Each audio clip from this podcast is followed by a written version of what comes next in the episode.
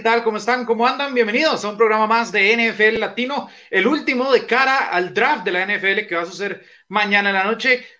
La semana pasada estuvimos Alonso Solano y yo eh, pues analizando un poco más de lo que eran los dos prospectos más grandes del el draft que vamos a tener pues mañana. Tanto Trevor Lawrence como Zach Wilson, los dos mariscales que están pues parece ser destinados a llegar a, esas primeras dos picks, tanto a, a Jacksonville como a los New York Jets, que aquí estamos presentes eh, me quedó un poco grande la camisa, eh, ahorita la voy a comentar con, con, mi compañero de hoy. Me quedó un poco grande, creo que se la voy a mandar a Zach Wilson de regalo de bienvenida. Pero bueno, hablando de bienvenidas, tengo que darle la bienvenida a don Sergio Gómez. Sergio, ¿qué opinas? ¿Crees que es un buen regalo para, para introducirlo a, a, la mejor franquicia de la NFL o, o, cómo es la cosa? Bueno, mejor franquicia eh, es complicado, ¿verdad? Pero sí, realmente linda pijama, linda pijama, Bruno. Yo no sé cómo. Me quedó en yo no sabía, yo no sabía que, que, te gustaba, yo no sabía que te gustaba este, ponerte, o, o, más bien acomodarte en estas horas tan temprano de, de, de, la noche aquí en Costa Rica, apenas son las 7 de la noche aquí, la noche es joven todavía, pero hoy andas como buen señor en, en puestos, eh, puestos ahí en pijamas y todo lo demás, entonces me atrevo, me atrevo a decir de que dormir, de que dormir con la pijama de, de uno de tus equipos favoritos realmente, pues debe ser bastante, bastante o sea, bastante pues cómodo para vos. Entonces, no tengo absolutamente ninguna queja que darte. Sí, eh, voy a ser muy claro, no es una pijama, se supone que es una camisa. El tema es que el size chart de la página y pues, pues me mintió. Y bueno, cuando me llegó me, me, me, llegó enorme. Pero bueno, eso es solo parte de lo que vamos a tener en el programa de hoy. Tenemos muchas cosas de que hablar. Como ustedes pueden ver, Sergio Gómez anda con una camisa neutral, pero yo tengo que ser sincero y claro, porque ustedes, NFL Latino, eh, so, somos una familia y no podemos tener secretos. Don Sergio Gómez tenía la camisa de Julian Edelman, la de los New England Patriots, pero dijo, no, no quiero que después digan que no soy Viking. Aquí, a, a Don Sergio Gómez a nada engaña, todos sabemos que va con las 32 franquicias y entonces la verdad es que no entiendo por qué se cambió de vuelta. Pero en serio, quiero que expliques esta situación porque me parece a mí una falta de respeto hacia todos nosotros, tratar de mentirnos no, a la cara no. de esa manera. Los que, los, los, que, los que han visto NFL Latino por cuatro años, que ha sido la cantidad de tiempo que he estado aquí con todos ustedes, saben que uno de los jugadores que tal vez más ayudaron, ¿verdad?, a, a que yo me enamorara de este deporte fue Julian Edelman. O sea, yo soy de los Vikings y todo lo demás, pero, o sea, yo le tengo un respeto y una admiración muy grande a Julian Edelman. Y de hecho, el día que se retiró, yo iba para el programa con Alonso, pero Alonso me canceló, entonces no hubo NFL Latino ese Ah, no, día. bueno. Pero aquí está, pues obviamente le voy a rendir un culto a Julian Edelman, un gran receptor, un, un gran wide receiver, mi favorito por mucho tiempo, tengo que reconocerlo. Y pues obviamente te tengo que reconocer, Bruno, que me dolió bastante, aunque, aunque yo no soy nada de los Patriots, o sea, me dolió bastante la, la, la retirada, la retirada de, lo, de, de, este jugador. Y es que lamentablemente, y ya para cambiar de tema, lamentablemente yo he sido este, a diferencia del de Rob Gronkowski, como un retiro verdadero. Entonces, eh, pues ojalá que lo podamos volver a ver. De fijo me va a comprar la camisa de Julian Elman cuando estemos en Tampa Bay Buccaneers si llega algún, en algún momento. Pero ya es otro tema que vamos a dejar para el final. Estamos en el draft en este momento, en este programa de NFL Latino. Totalmente, ya Edelman ya se fue, pero vamos a ver los que vienen, los que van a llegar. Teníamos cinco mariscales. Tenemos cinco mariscales, Sergio, que probablemente se van a ir en las primeras 11, 12 picks, ¿verdad? Las 11, 12 selecciones. Les vamos a decir adiós. Ya, ya analizamos a Trevor Lawrence, ya analizamos también a, a, Zach Wilson, pero hay uno que es bastante, bastante misterioso lo que ha pasado con él. Justin Fields, Sergio, eh, bueno, vos, vos, los conoces bastante bien, Ohio State, eh, uno de los prospectos que más eh, upside tiene, que más potencial tiene según, según mucha gente, pero en las últimas semanas, este, eh, ha sido una cosa rara, ¿verdad? Primero fue Zach Wilson el que se le puso por encima a, de, Justin Fields, cuando Justin Fields parecía ser el segundo después de Trevor Lawrence, y ahora resulta que los San Francisco 49ers quieren ir pues o por Trey Lance o por Mac Jones. O sea, a los a ambos son mejores opciones para San Francisco, según los reportes, que el mismo Justin Fields. Entonces vamos a traer un poco de análisis sobre Justin Fields, porque a mí me parece muy raro, serio, no sé, no sé qué, qué, opinión tenés vos, pero muy raro pasar del segundo al quinto, ¿verdad? O sea, sin, sin, razón alguna, porque Justin Fields tuvo una muy buena temporada, al final pues le, le pegó a Alabama, pero ese, ese Alabama pues nada que hacer, ¿verdad? Eh, pero me parece muy extraño cómo las acciones de Justin Fields han caído estrepitosamente sin, sin, sin, sin ningún motivo específico. Entonces, no sé, no sé qué opinas vos. Y eh, pues eh, vamos a analizar tanto a, a, Justin Fields, obviamente, como a Mac Jones y por supuesto a Trey Lance. Que lo de Trey Lance lo vamos a ver un poco más adelante, pero fue un, fue un poco de dolor de cabeza. Sí, este, con el tema, con el tema de, de, de, Justin Fields es un tema muy complicado porque ha sido toda una montaña rusa, ¿verdad? Inclusive si vemos eh, las, las, estadísticas de la temporada, de la temporada pasada, una temporada que realmente en el, en el Big Ten fue una temporada muy diferente, inclusive equipos como Ohio State entraron eh, por, pues, por pura polémica, ¿verdad? Porque realmente eh, por por el tema de, de, de, todo este, de, todas las marcas, ¿verdad? Que había dentro de la conferencia, pues Ohio State no era el, el que estaba en primer lugar y todo, y aún así jugó, pues, el título, ¿verdad? Para, para poder llevarse el Big Ten en, pues, en, la, en el fútbol colegial. Pero si lo podemos ver, 5.701 yardas, 67 touchdowns, perdón, 9 intercepciones y 178.8 de rating. Eso es un coreback que siempre se, que siempre se ha reconocido más bien por, su gran movilidad realmente y ahí se, y ahí se demuestra. 1100, 1133 yardas terrestres y 19 yardas, eh, touchdowns totales, perdón. Y algo importante, ¿verdad? Eh, que en la votación del, del Heisman estos dos últimos años, en especial en el 2019, que yo creo que fue el, el año en donde más brilló este, este joven coreback, estuvo tercero, ¿verdad? Solamente por detrás de Jalen Hurts y de Trevor Lawrence, ¿verdad? Que lo ganó el año, el año pasado y pues séptimo quedó en la temporada 2020. Como decías vos, un, un, un que realmente eh, como eh, tal vez no estaba pues tan, o sea, o más bien, eh, eran uno y dos antes del Sugar Bowl del, del, año pasado, ¿verdad? Era Trevor Lawrence y Justin Fields, eran los únicos que se hablaban, ¿verdad? De hecho, ya sabíamos que Lawrence posiblemente, muy posiblemente mañana será el primer pick de draft. Sin embargo, se veía tal vez o, se, o, se, notaba un poco en el ambiente esa, esa distancia que había entre varios pasos, inclusive entre Trevor Lawrence y Justin Fields.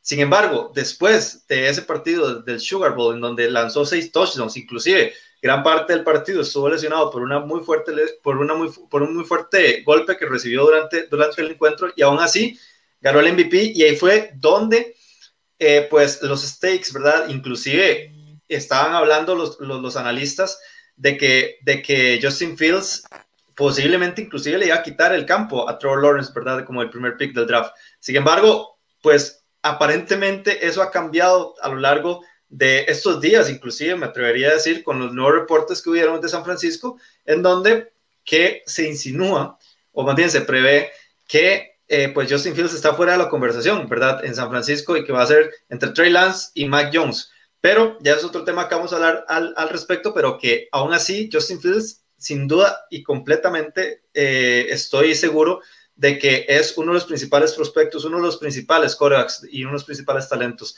que van a entrar en este, en este draft. Sí, lo de Justin Fields es este, eh, pues, a ver, es, extraño, pero la realidad de Justin Fields es esta, en serio, no, me avisas cuando, cuando esté listo pues, lo, los videos del análisis, eh, pero básicamente es, es, este tipo de mariscales que tiene un buen brazo, es bastante móvil, tiene, tiene pues este, este instinto también de, de hacer scrambles, de saber correr fuera de la bolsa de protección, es, es como un paquete bastante completo, ¿verdad? Y es algo que, que se busca bastante en, en lo que es la NFL eh, de hoy en día. Hemos visto pues, mariscales que han tenido bastante éxito eh, con, con, este estilo, ya sea pues, un Russell Wilson, que sabemos que sale muy bien de la bolsa de protección. Aquí lo vamos a tener. Eh, Justin Fields viene, sale de la bolsa, eh, ve, que todo está colapsando y él decide tomarlo, tomarlo pues por sus piernas, se va directo. Es, es, es físico, puede recibir un poco, poco de contacto. Aquí vemos perfectamente cómo, no sé si lo puedes devolver un poco ahí, exactamente. De, ahí, páralo, serio, por favor. Ahí ven, eh, eh, Justin Fields lee perfectamente donde el linebacker va a venir a hacer un blitz y justo, justo ese hueco es el que se abre, ahí mismo va a disparar para que su, para que su Tyrant eh, pueda llegar a las diagonales. o sea, es, un, es, un, mariscal que tiene bastantes cosas buenas, sí tiene un par de, de, de alertas, diría yo, que, que, ya ahorita vamos a comenzar también en serio.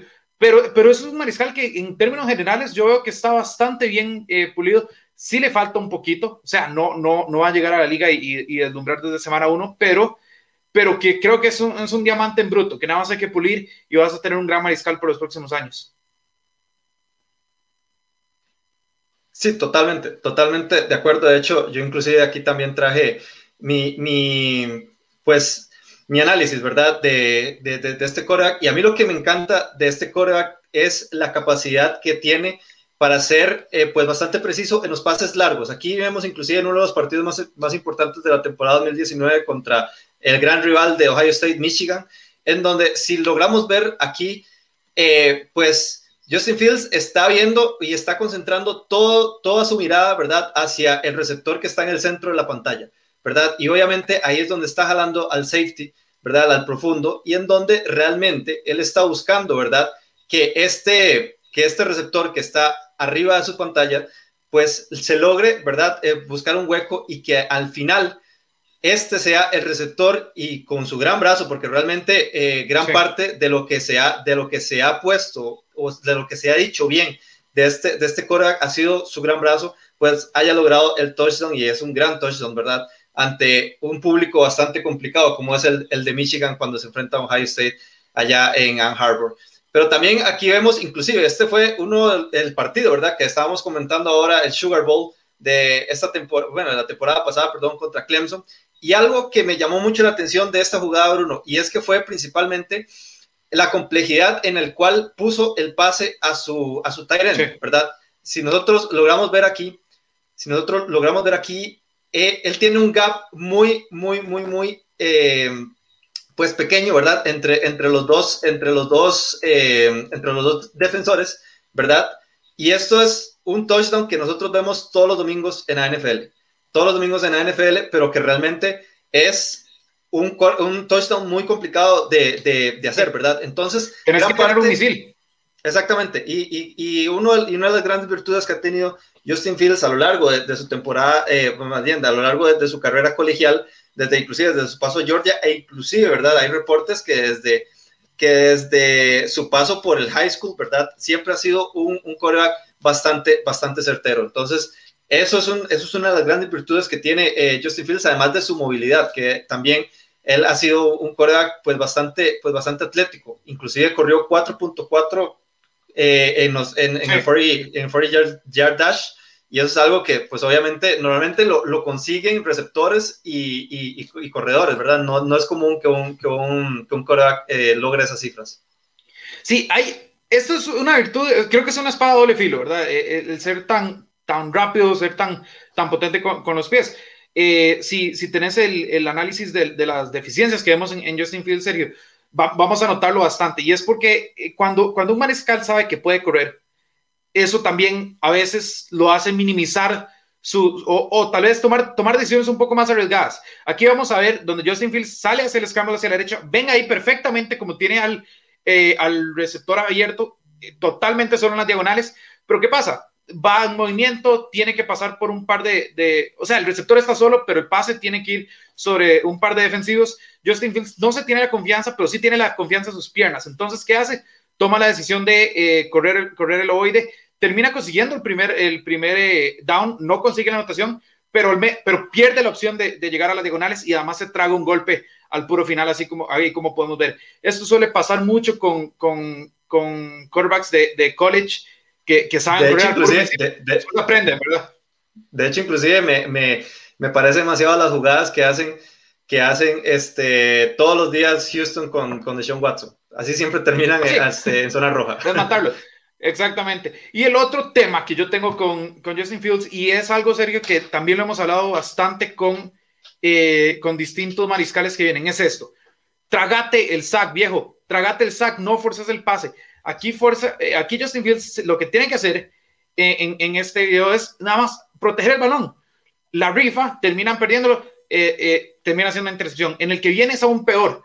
El, clip que viene es aún peor. Eh, es, lo mismo, básicamente. Justin Fields trata de hacer un scramble, no hay opciones, este, quita, se, se, quita un par de defensivos y ya después tiene que comerse la captura. En lugar de hacerlo, Justin Fields recurre a tirar un pase totalmente rifado al centro del campo, que es aún peor, y, termina en otra, en otra intercepción. Entonces es un problema que va a tener que aprender, en especial si va a caer eh, en un equipo pues que, que, que tenga una, conferencia difícil. Eh, al parecer no va a ser San Francisco, porque, pero en la NFS Oeste ahí se lo comerían totalmente, ¿verdad? Ese es el tema, no rifar el balón, quédate con él, tragate el sack, aprende a tragarte los sacks. Russell Wilson lo hace, lo hace muy bien. Te vas hacia abajo, evitas el contacto y evitas perder el balón de estas maneras. Sí, de hecho, eh, el mío es, es, algo muy parecido, pero con un desenlace diferente, Bruno. Eh, si vos lográs aquí ver, y algo que sí me preocupa de él y que realmente han hablado mucho acerca de, de este problema como el principal problema de Justin Fields, es la hora de toma de decisiones cuando realmente no hay un objetivo que él encuentre abierto, ¿verdad? Dentro del campo. Inclusive vos lo pusiste en el, en el, en el video anterior en donde realmente por intentar comerse una, una captura más bien termina en una intercepción y aquí pasa todo lo contrario. Aquí como podemos ver, Justin Fields no encuentra a un receptor y obviamente, e inclusive por su movilidad, él puede salir a correr y, y, ganar yardas o por lo menos, ¿verdad?, quedarse ahí y, y, que, y que más bien la jugada no termine en una pérdida. Sin embargo, termina pensándolo tanto, tanto, que al final termina en esto. Termina en una, en una mala decisión de, de, de este coreback y que al final, pues, eh, pues es malo para, para el equipo porque termina siendo una jugada de pérdida de yardas y pues obviamente eh, eso deja también mucho que, que, decir ya a la hora de que hayan ofensivas potentes, ¿verdad? Dentro de la NFL, en donde hay mucho menos tiempo, ¿verdad? Que en el fútbol, que en el fútbol colegial. Y tal vez, ¿verdad? Poniéndolo en el, en el, tal, en el ejemplo, que inclusive dijiste que no iba a pasar, pero como es el, el, de, el de, San Francisco, ok, si te vas a la franquicia de San Francisco, hay grandes ah, defensas, no. hay grandes pass, sí. pass rushers, que eso puede significar un problema para ellos. Sí, totalmente. No, no. El, eh, lo, lo, bueno, Sergio, es que con Justin Fields podemos solucionar esas cosas. El equipo que lo drafté son cosas que puede trabajar y cosas que puede ir puliendo durante un año para que Justin Fields empiece a agarrar ese, ese momento. Creo que no son cosas graves, no son, no son características que puedan eh, pues eh, arruinar, ¿verdad? Lo que, lo que es un mariscal con mucha promesa. Vamos a ir a una pequeña pausa, Sergio, y después volvemos con comentarios y con análisis de Mac Jones y Trey Lance.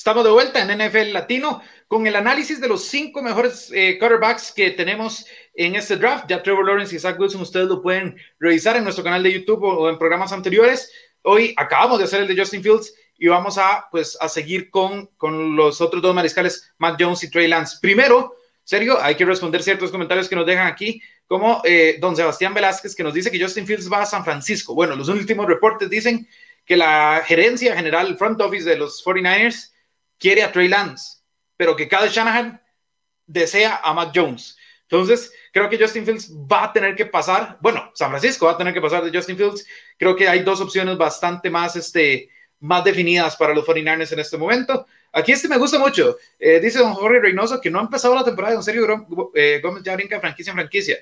Es, no, increíble. No, eso no es cierto, eso no es cierto. Siquiera, yo, yo, di, yo, di, todo el contexto de Julian Edelman. Yo di todo el contexto de, de Julian Edelman. A vos posiblemente, a vos, a vos, te encanta Russell Wilson y vos decís que vos, que vos no sos de los Seattle Seahawks, sí, pero, vos te, vos no, te encanta Russell Wilson. Es el mismo caso. A mí me encanta, ya, a mí me encantaba Julian Edelman. Eso no me hacía. Yo, yo, no tengo una camisa de Seattle de Don Sergio Gómez. Si, si te la regalo, ¿la recibís? No, no, no a creo. Mí me la regalaron. A mí me la regalaron. Yo no la pero pedí. bueno. Eh, yo creo, yo, yo estoy del lado de, de, de Jorge Reynoso, yo creo que aquí ya estás cambiando muy temprano. Esta es una muy importante. Eh, Sergio, mira, nos dice eh, don Maron Emanuel Loaiza Monge, rookies, que ya vamos a hacer un anuncio de eso, pero que tiene una duda. ¿Por qué, es, perdón, Denver se salió de la conversación por Trey Lance? Para mí, Denver llevó a Losito Teddy Bridgewater para hacer la transición eh, para estar eh, después con Trey Lance. Por ende, no ha salido de la conversación. Lance queda en la montaña. Sería algo incómodo, sería algo raro, ¿verdad? Que, que, que Denver tenga a Drew Locke, a, a, Teddy Bridgewater y que draftee a, a alguien más Denver ha sido un desastre con los quarterbacks desde que se fue Peyton Manning, entonces ya nada nos sorprendería, pero sería algo extraño. Yo creo que Teddy Bridgewater eh, evidentemente es el, mariscal que, que, yo creo que va a tener que, que al menos terminar la temporada como titular, si no, no, no hay caso en llevarlo. Drew Locke no es la solución para ellos, pero llevando a Teddy Bridgewater creo que su, creo que su, su acción en el draft sobre quarterbacks eh, cambia un poco. Además, hay que ver si está Trey Lance, ¿verdad? Si, San Francisco termina dejándose Trey Lance, pues, pues no hay nada que hacer para, para, para Denver. Eh, Sergio, vamos a volver con ya los análisis. Tenemos que hablar de Mac Jones. Mac Jones es eh, conocido por todos. Eh, acaba de ganar este, el, el trofeo del, del, NCAA Championship. tuvo una gran temporada. Es, es, un quarterback bastante diferente. Aquí lo vemos, un metro noventa de estatura, 97 kilogramos. No es, no, no es, muy, no es muy fit. Yo creo que don Sergio Gómez eh, puede, puede ganar en, la vida, en la vida del fisicoculturismo de Mac Jones. Eh, tiene 56 touchdowns con 6.126 yardas en su carrera con Alabama, 7 intercepciones, un rate de 197.6. Este es el tema con Mac Jones, ¿verdad, Sergio? Solo 42 yardas terrestres en toda su carrera colegial, con dos touchdowns. Este tipo es de bolsillo, quedó tercero en la votación del Heisman del 2020. Eh, hay que ser sincero, Sergio, yo, bueno, yo te voy a decir lo que yo pienso. Yo creo que eh, Mac Jones aquí está totalmente inflado por, por tener, pues, a, jugadores como, como Devonta Smith, como Najee Harris. Jalen Waddle estuvo lesionado casi que todo el año pasado, pero, pero el estar en Alabama a Mac Jones le alzó sus, su, su, pues, su vibra, ¿verdad? Su, sus acciones, porque si no, yo sinceramente no lo veo ni siquiera como un quarterback de, primera ronda, tal vez, eh, tardecito en la primera ronda, pero sí jamás lo veo como, como un top 3. Dicen en serio los reportes, dicen la gente que se ha reunido con él, que es el quarterback que está más listo para iniciar como titular en la, en la NFL. Dicen que es, un, que es un muchacho muy inteligente, que estudia bastante, pero a mí, te voy a ser muy sincero, me preocupa es el que sea tan estático. Ya los mariscales de bolsillo no son eh, exitosos en la NFL. Obviamente, bueno, quitando de bolsillo, pues, ya te mariscal de bolsillo ganó, el, el, Super Bowl el año pasado, ¿verdad? Evidentemente, quitando a Tom Brady, pero Tom Brady es Tom Brady y, y, listo, ¿verdad? No quedan muchos mariscales de bolsillo. Vemos a, tal vez a Ben Roethlisberger, que en su momento, cuando era joven, hacía muy buenos scrambles. Drew Brees ya se retiró. Eh, ahora, ahora los, Philip Rivers también ya se retiró. O sea, estamos viendo mariscales que necesitan más movilidad. Lo que a mí me sorprende es que Kyle Shanahan llevó a los Atlanta Falcons como coordinador ofensivo al Super Bowl con un, con un mariscal de bolsillo como los Man Ryan. Llevó a los 49ers como head coach al Super Bowl con un mariscal de bolsillo como lo es Jimmy Garoppolo. Matt Jones y Jimmy Garoppolo es básicamente un quarterback de la misma tela. Yo siento que aquí lo que Shanahan está diciendo es con esto me alcanza para llegar al Super Bowl. Simplemente necesito que esté sano algo que Jimmy Garoppolo no, ha logrado, ¿verdad? Pero ese es el tema con Mac Jones. No sé cómo lo ves vos. A mí, a mí Mac Jones me parece un producto un poco, un poco sobrevalorado en estos momentos. Eh, en realidad sí lo compro, sí lo compro poco, pero es más que todo por una precisión personal en el sentido de que yo sí soy mucho más eh, dado tal vez a, a corebacks un poco más, por lo menos balanceados, ¿verdad? Que por lo menos que cuando se colapse la bolsa puedan salir y puedan tener una, opción de correr. Simplemente eh, Mac Jones no lo ha tenido y nunca lo, nunca lo tuvo, inclusive lo vimos ahí en las estadísticas, solamente 42, 42 eh, yardas terrestres, o sea, e, esos son números de Tom Brady, prácticamente, ¿verdad? Si, si lo vemos, si lo vemos de, esa, de esa manera. Y en una liga en donde es tan complicado, eh, pues, tener tiempo en la bolsa por, la, por el nivel realmente de las líneas, de las líneas eh, defensivas que hay dentro de la liga. Entonces, obviamente, deja mucho que desear. A mí lo que me preocupa de Daniel Jones principalmente era eso que vos decías y que realmente mucha gente también lo conversa. Y es que él fue un gran coreback en Alabama, pero era porque se ajustó al sistema, ¿verdad? que había, que había en Alabama y en especial porque tenía a dos, a dos receptores del calibre de, de Devonta Smith y de Jalen Waddle, ¿me entendés? O sea, no en cualquier equipo, inclusive de la NFL, vas a encontrar eso, vas a encontrar esas opciones. Inclusive en San Francisco me atrevería a decir que hay menos calidad que estos dos receptores que van a ser posiblemente eh, de los primeros picks en el draft, especialmente hablando desde el sector, ¿verdad? De los, de los wide receivers. Pero bueno, cosas buenas tiene este, este Cora principalmente, y de hecho lo vamos a ver eh, en pantalla. Y es que él, a pesar de que no es móvil, lo complementa con la inteligencia que tienen para llevar, para llevar las jugadas. Aquí lo podemos ver inclusive leyendo, eh, o sea, leyendo de una manera muy buena a la, a la, a la defensa, en este caso, de los, de, de, los Georgia Bulldogs, en donde él nota que todo el mundo está en un man-to-man coverage, menos este receptor, ¿verdad? Entonces, él nota que, que, él, que, que el safety, el profundo, ¿verdad? Él está haciendo una cobertura más que todo de zona, ¿verdad? Entonces, aquí tiene absolutamente todo el espacio, ¿verdad? En donde él le puede lanzar a, este, a este receptor, creo que es de Devonta Smith, y eso es lo que hace. Lee espectacularmente bien esta defensa y logra mandar un pase rápido, pero un pase efectivo y que al final te da el primero y diez, que es, pues, obviamente es oxígeno, ¿verdad? Para cualquier ofensiva y que pueda seguir moviendo las cadenas. Realmente esta jugada me, me gustó mucho. Note muy bien el accionar también, creo que aquí es de Onta Smith, en donde agarra una, una, una ruta en donde se va por detrás, ¿verdad? De Jalen Waddle, creo que es, y se va eh, directamente hacia, hacia Lenzo.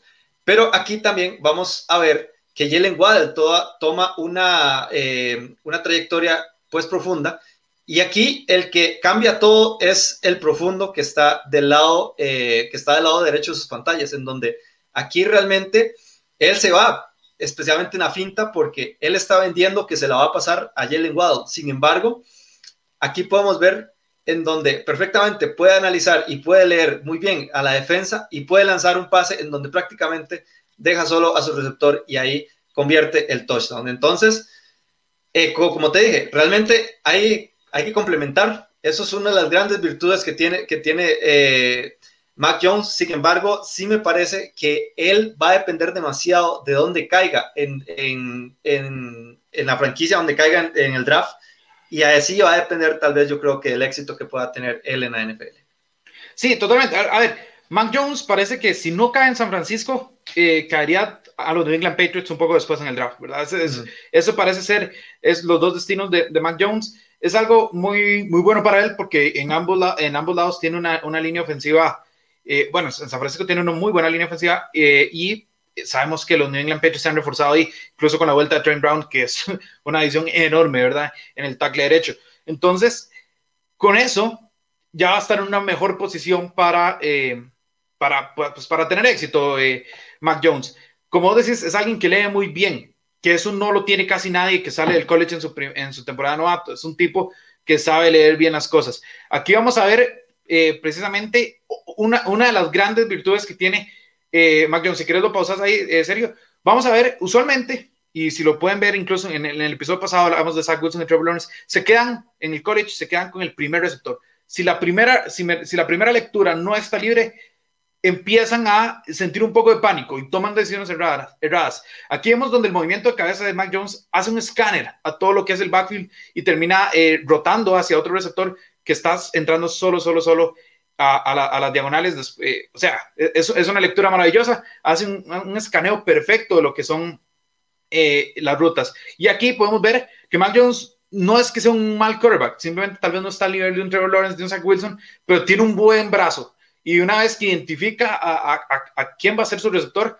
sabe poner el, el ovoide en, un, a ver, en, en, una posición que le favorezca al receptor. No la rifa, como vimos tal vez cuando Justin Fields trata de forzar eh, pases, no, no, Mac Jones es un quarterback seguro, no es nada espectacular, pero es un quarterback que sabe, eh, que sabe hacer lecturas, que, que sabe cómo, cómo mapear muy bien las rutas de sus receptores y por supuesto que a la hora de soltarlo hoy puede tener bastante éxito porque es alguien que eh, primero identifica el mejor pase y después trata de hacerlo usualmente le sale porque es el, cuando identificas el mejor pase, todo es más sencillo, ¿verdad? No, no, no fuerzas el, el oide.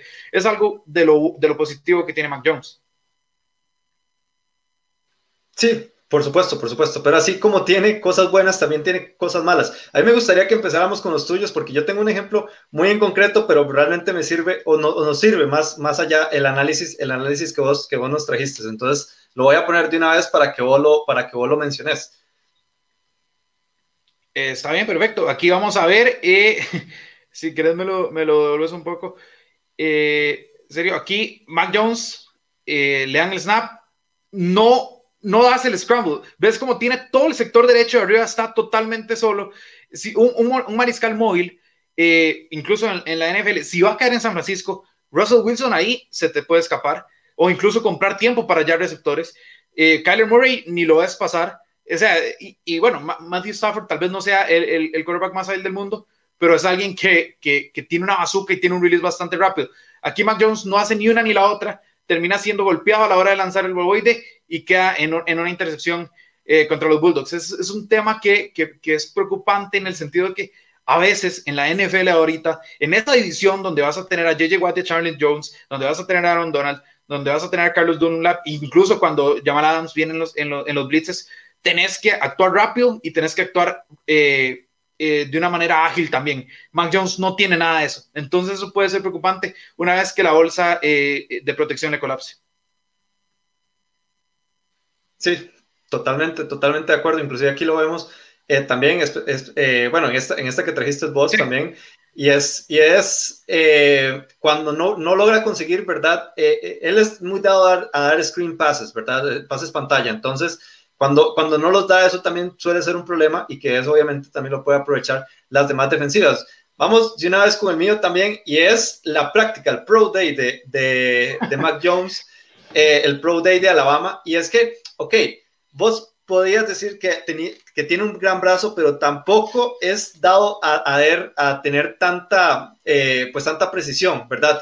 Si lo ponemos a comparar inclusive con el, con el ejemplo que pusimos anteriormente con Justin Fields, hay una diferencia absurda, absurda en el sentido de que realmente, eh, inclusive viendo, viendo videos, ¿verdad? De deep passes o pases un poco ya eh, más largos, siempre fallaba eh, siempre fallaba y más bien lo que salvaba tal vez eh, que fuera un pase completo era la habilidad que tenía tanto Donta Smith como Jalen Waddle, ¿verdad? Dentro, dentro de la franquicia. Pero si aquí podemos ver, aquí eh, en el Pro Day, enfrente de, de Brady, de McDaniels inclusive, ¿verdad? Este, estaba errando pases, sin defensas, sin absolutamente ninguna, ningún tipo de presión, más allá de que te estaban viendo, ¿verdad? Y aún así falló pases súper, súper como realizables en el sentido de que eso es lo que eso es lo que esperan, ¿verdad? Las franquicias de, la NFL. Y sí, obviamente yo traje la cara de Shanahan, en especial con todos los reportes que están, que están pasando alrededor de este jugador,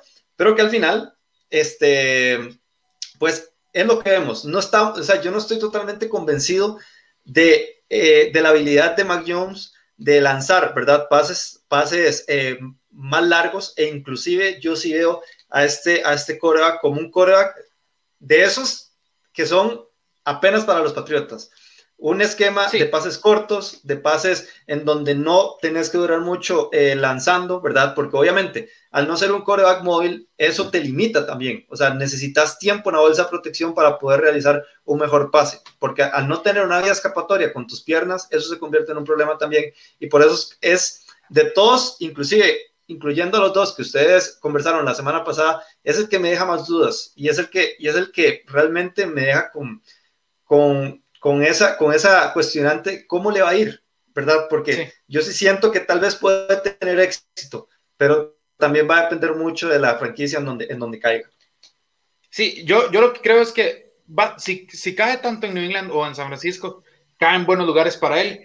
Uno, eh, San Francisco sabemos que predomina el juego terrestre, es un juego por comité. Entonces, cuando Mac Jones tenga que entrar en acción, usualmente hacen en play action, eh, lo cual a un mariscal eh, pues, un poco más limitado siempre le va a ayudar.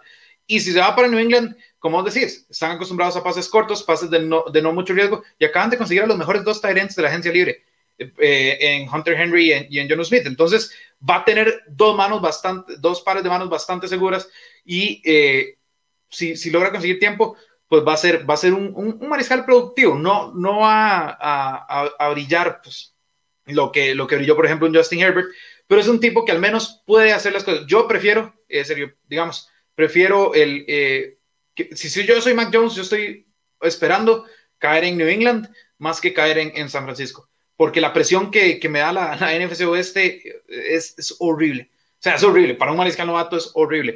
Mientras que eh, los Jets no te van a presionar mucho. Eh, los Dolphins tienen una gran secundaria y tienen una buena eh, línea de golpeo, pero han sufrido bastantes cambios. Y, y, y, bueno, Buffalo, Buffalo sí tiene una gran defensa, pero, pero al menos es uno contra, contra los tres que te estarías enfrentando en la NFC Oeste. Creo yo que Mac Jones debería estar esperando al menos llegar a, a, a New England. Sí, totalmente, totalmente de acuerdo. Sinceramente no creo y, y, no considero que haya, que haya valido la pena dar tantos picks para, para acercarte, ¿verdad? A una muy buena posición en el caso de San Francisco y al final quedarte con, con, con Mac Jones. Sin embargo, vamos a ver qué es lo que pasa mañana.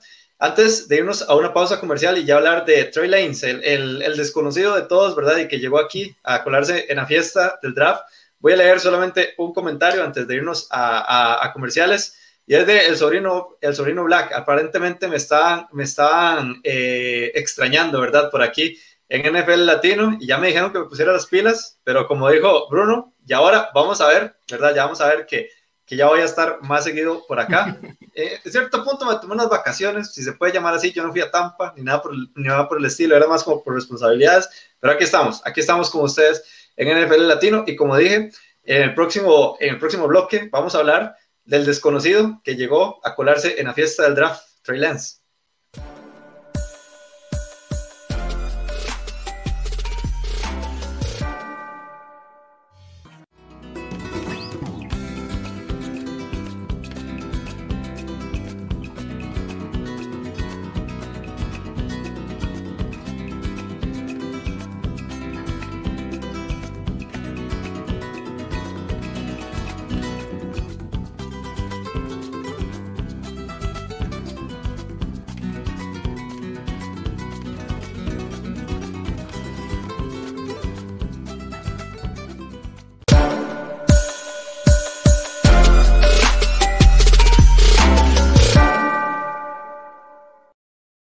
Estamos de vuelta en NFL Latino. Solo nos queda uno, solo nos queda un mariscal, pero es el signo de pregunta más grande de todos los que hemos analizado en este programa y en el anterior. Es nada más y nada menos que Trey Lance de North Dakota. Es, a ver, División 2. Solo hubo un partido del año pasado para ellos. Eh, la temporada fue cancelada incluso por, por cosas de COVID, pero es un mariscal físico. Esa, esa, es la impresión que da, ¿verdad? Serio. Él viene North Dakota State, 1.93, pero son 102 kilos. Y al contrario de Matt Jones, es, son 102 kilos. Ahí son puro músculo. Donde uno ve mucha musculatura, más de lo que debería. Eh, 2.798 yardas, 28 touchdowns, 0 intercepciones, eh, 180.7 de rate. Eh, 1182 yardas terrestres también. Es, es, toda la antítesis a Trey Lance, ¿verdad? Es un tipo que es bastante físico, que sabe correr tú 16 touchdowns terrestres, Trey Lance. Eh, si quieren buscar comparaciones, que para mí eh, no, es algo, no es algo bastante, a ver, hacer comparaciones con gente que ya está en, los en, la NFL, en nivel profesional, eh, suele ser un poco cruel, ¿verdad? Suele ser eh, bastante injusto porque unos tipos ya están brillando y el otro viene de División 2, pero bueno, podemos ver tipos como Carson Wentz, también un producto de, de, de divisiones bajas que, eh, bueno, tuvo una temporada casi MVP. Los últimos dos años sabemos que ha estado un poco, un poco caído pues, por temas de línea ofensiva, franquicia y lesiones, pero que ahora va a tener un nuevo respiro en Indianapolis. Y el otro con que lo comparan mucho es con Josh Allen, que también viene un, de un programa pequeño, viene de un... Este... De hecho, viene de, de la misma división. Sí, exactamente. Y que, pues, por supuesto, a veces, al inicio, en que específicamente Josh Allen, la carrera decíamos, este muchacho cómo fue drafteado en primera ronda, pero que con el pasar de los años lo han ido protegiendo, lo han, le han ido eh, dando armas, le han ido dando un escenario ideal y ahora Josh Allen eh, viene una temporada donde fue incluso por, muchos, eh, por muchas semanas candidato a MVP. ¿Qué te deja vos, Trey Lance, Sergio? Porque la, lo mío es una incógnita absoluta.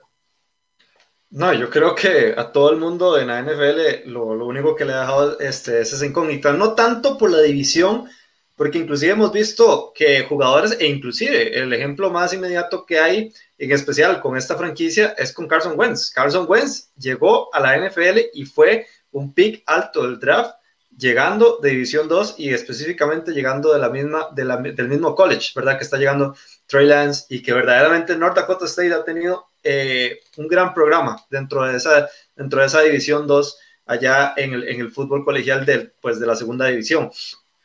Y obviamente estamos viendo ahora a, un, a un Josh Allen que obviamente había muchas incógnitas, pero que ahora es un coreback que pues ha avanzado bastante, que inclusive, como decías vos, ya hasta en, en conversaciones de MVP y todo ha estado, ¿verdad? Entonces, no, no siento como que ese sea el principal interrogante. El principal interrogante es la cantidad de partidos que jugó el año pasado. Uno, nada más.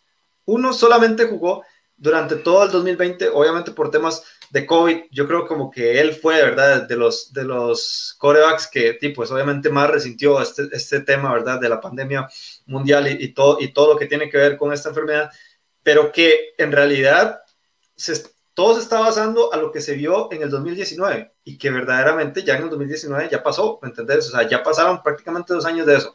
Entonces, eh, sinceramente, te digo, Bruno, yo con lo que he visto, con lo que he leído y todo lo demás sobre, sobre este jugador, porque es que también no podemos medir con la misma vara a un Trey Lance y a un Justin Fields, porque Justin Fields te aparecía eh, al mediodía, al mediodía cada sábado, ¿me entendés? Trey Lance había que buscar y había que indagar para ver qué cosas podíamos encontrar de, este, este jugador. Entonces, eh, me parece que es un jugador que todavía no está para la NFL, talento lo tiene y me atrevería a decir de que ok, si lo draftean, no hay nada malo que se siente una temporada y que aprenda, ¿entendés? Porque también el nivel ya de por sí de, una, división menor a la, a la 1 en la NFL ya es, ya es bastante la diferencia a nivel profesional. Y incluyendo ese tema de que no ha jugado prácticamente una temporada, y pues obviamente hay con más razón, yo creo que, que se debe dar ese tipo de decisiones, ¿verdad?, dentro del campo. Sí, eh, a ver, es, es un, es, es un quarterback que ah, ah, logramos conseguir eh, pues, eh, videos, eh, fue un problema, ¿verdad, Sergio? Conseguir videos de, de calidad aceptable de Trey porque casi no hay. Pero bueno, aquí, aquí vamos con lo bueno. Esto es, son pases rápidos, fuertes, lo hace bien en movimiento, es, es, como dijimos, es un tipo físico, sabe hacer scrambles, sabe correr, tiene un buen brazo. obviamente la, la, oposición que él, que él enfrentó Aquí podemos ver que traga contacto, sigue ganando yardas. Eso es, yo estoy en contra de eso. Eh, creo que lo he manifestado varias veces porque siento que un quarterback se tiene que cuidar. O sea, su, su, su lo, lo, que tiene que hacer un quarterback es no recibir contacto, pero aquí vemos cómo se quita una captura, lanza un touchdown. O sea, es un, es un tipo que puede, que puede conseguirte yardas tanto por aire como por tierra. Es, es una de esas eh, armas eh, de doble filo, pero eh, sí me preocupa. O sea, a ver, yo tengo que decir algo. Con Zach Wilson el, el, la gran interrogante ha sido, hey, bueno, la, la, la, competencia que ha enfrentado no ha sido la mejor. Ese tipo está en División 2, tampoco, tampoco ha enfrentado una, una competencia buena, viene un año inactivo, pero yo sí te voy a ser sincero, si hay una mínima posibilidad de que un tipo como Trey Lance me caiga y yo necesito un mariscal y veo lo que ha pasado con Josh Allen y veo lo que ha pasado con Carson Wentz, que son los ejemplos más cercanos que tenemos, de tipos que han hecho grandes temporadas y que pueden ir evolucionando. Y yo soy un equipo que necesito mariscal y tal vez tengo armas y, y, tengo tal vez un buen salario, eh, bueno, un, eh, espacio salarial aceptable para ir rodeando y, y, armando ese escudo que necesita un, un mariscal como Trey Lance. Yo creo que yo lo agarraría por sobre Matt Jones sin importarlo. Es más, si yo soy San Francisco, yo agarro a Trey Lance. Si, si, ya te casaste con él, ¿verdad? Yo, eh, si, yo fuera el GM, yo agarro a Justin Fields, pero si ya voy a descartar a Justin Fields, yo agarro a Trey Lance. ¿Por qué? porque creo que es, bajo Kyle Shanahan, creo que puede hacer maravillas. Además, tiene una buena línea ofensiva, tiene, un, eh, tiene corredores que van a hacer el trabajo, Raheem Mustard eh, principalmente. Sus receptores no son la gran cosa, pero tiene un arma espectacular en George Kittle para, para, para pases de corto alcance. Entonces creo que es un escenario perfecto para que Trey Lance empiece a evolucionar en un mariscal que en dos, tres años puede estar eh, bastante bien posicionado en los rankings de la NFL.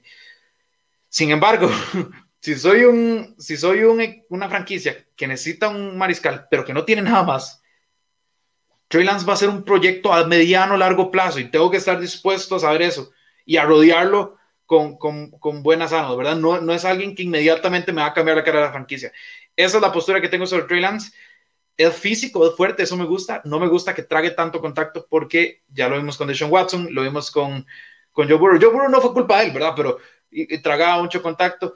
Eh, en la primera temporada, Kyler Murray incluso vimos un par de golpes feos. Son, son jugadores que se tienen que acomodar rápido. no te golpean igual en college que en la NFL. Y eso es algo que ellos aprenden usualmente a las malas, ¿verdad? Entonces, eso me preocupa, pero, pero Trey Lance es, un producto que, que, que, que me es interesante. Sí, no, de hecho, de hecho sí, digamos, inclusive, de hecho yo te compro todo ese, todo ese, toda esa opinión de que yo prefiero tal vez a un, un, Trey Lance sobre un, sobre un Daniel Mack, porque es que Trey Lance se acomoda principalmente a lo que es ahorita la NFL, un coreback móvil, un coreback, un coreback realmente que, que, te pueda manejar todos los, todas, las, todas las partes del balón, ¿verdad? Ya sea pase, ya sea, ya sea por ataque terrestre, ¿verdad? inclusive lo vemos aquí, gran parte de lo que se le elogia, ¿verdad? A Trey Lance es un coreback que es muy inteligente. Aquí vemos a dos, pues a los dos Tyrants, ¿verdad? Haciendo una, una ruta de, in and out, ¿verdad? Y pues aquí realmente me, llamó mucho la atención cómo tiene la capacidad de, de pues mandar y engañar a, a, las defensas, ¿verdad? Como ustedes pueden ver aquí, literal, inclusive como lo vimos en el caso de Justin Fields y de Mac Jones, pues él jala defensas, ¿verdad? Él intenta, ¿verdad? Eh, conseguir que la defensa se quede con un objetivo, ¿verdad? Específico que él quiera supuestamente lanzarle y que al final agarre a los dos Tyrants aquí en el centro del campo, ¿verdad? Pues prácticamente solos, ¿verdad? Y con el espacio suficiente para poder generar un primer, un diez, que eso fue lo que terminó esa jugada. Otra jugada que la verdad me llamó mucho la atención y que de hecho la tenías ahí en, en, tu, en tus videos Bruno, es cómo jugó aquí con, pues con, el, con la trayectoria también en in and out y especialmente con el receptor que se fue deep, ¿verdad? Que se fue con una trayectoria profunda y que pues obviamente él jaló a la defensa, ¿verdad? Para que, para que creyeran de que iba a ir por la trayectoria un poco más corta y sin embargo al final terminó desembocando, ¿verdad? En un gran pase y que al final terminó siendo un touchdown pues bastante bueno y que en realidad eso da buenas, eso da buenas intenciones, ¿verdad? Eso, eso más bien da, da como un buen presagio de lo que puede ser eh, Trey Lance, porque verdaderamente una de las cosas o uno, o uno de, los, de unas cualidades más complicadas, ¿verdad? De aprender para un coreback es la inteligencia. Y yo creo como que Trey Lance la tiene y que eso es algo que pues obviamente es muy complicado de aprender y ya cuando hay un coreback listo en ese sentido, pues las cosas pueden salir bastante bien.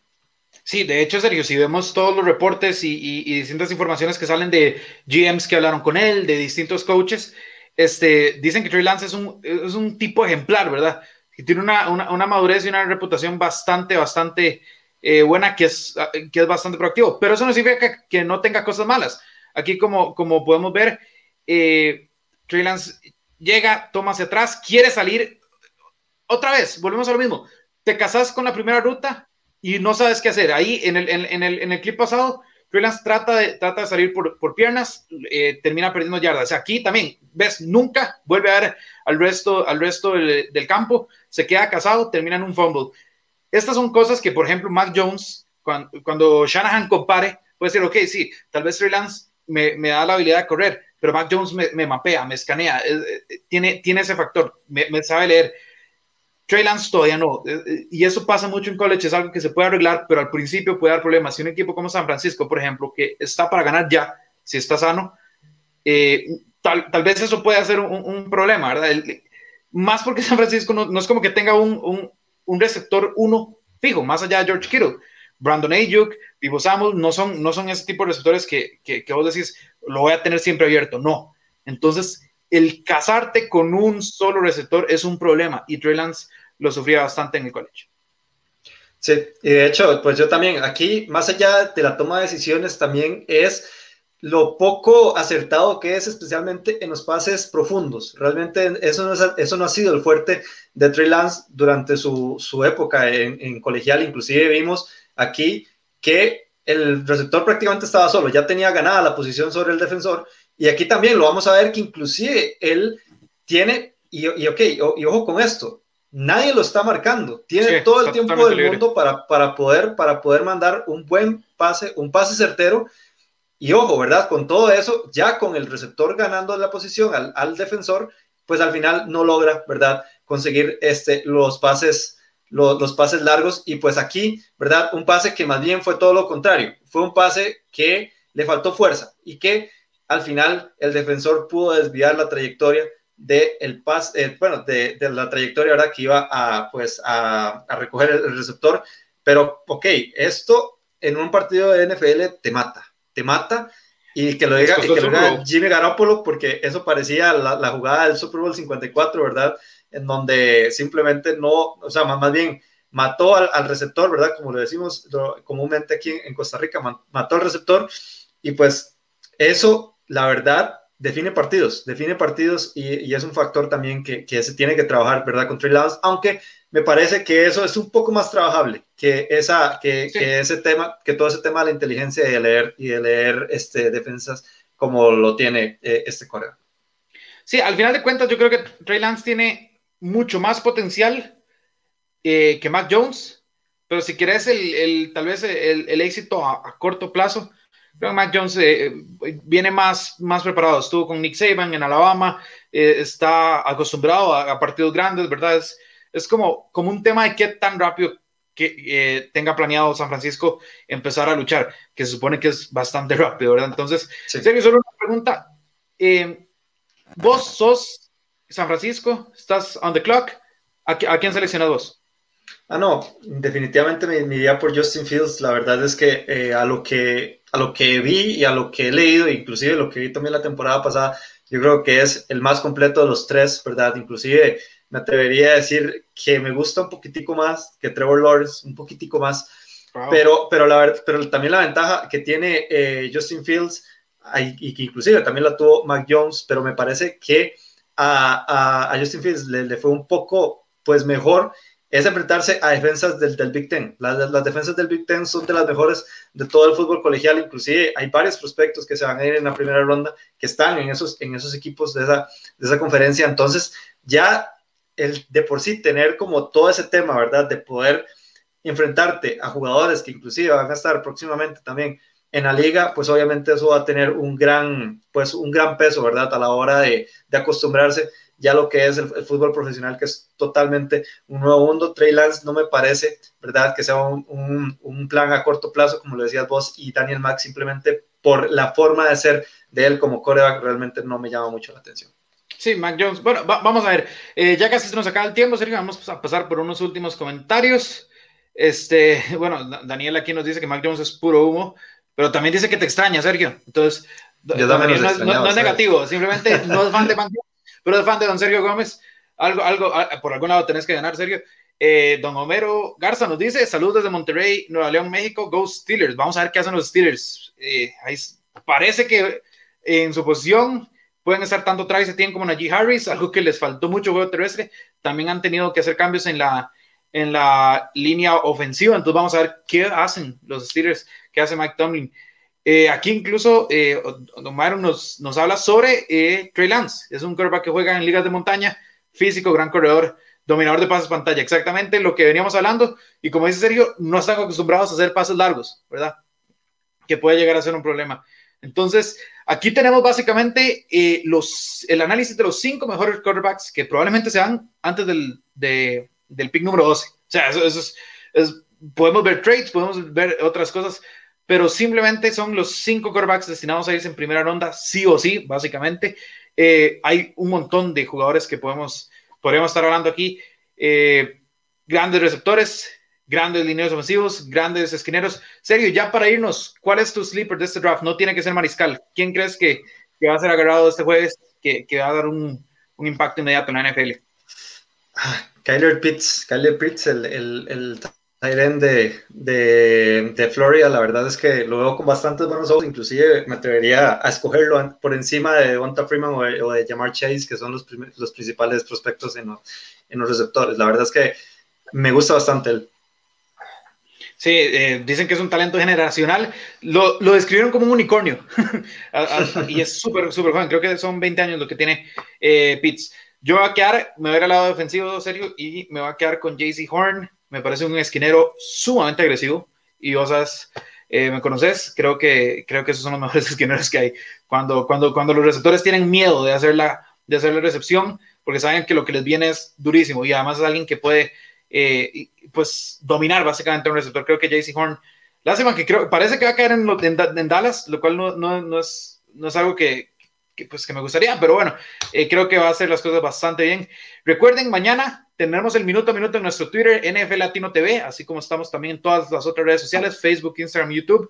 Vamos a tener minuto a minuto de lo que pase en el draft, en la primera ronda del draft, y después de que termine eh, la primera ronda del draft, programa especial de NFL Latino con don Alonso Solano y Oscar Jiménez, que van a estar dando un recap, un resumen de lo que suceda en la primera noche. Don Sergio Gómez, últimos mensajes. No, hasta luego, porque más bien ya nos pasamos del tiempo, Bruno.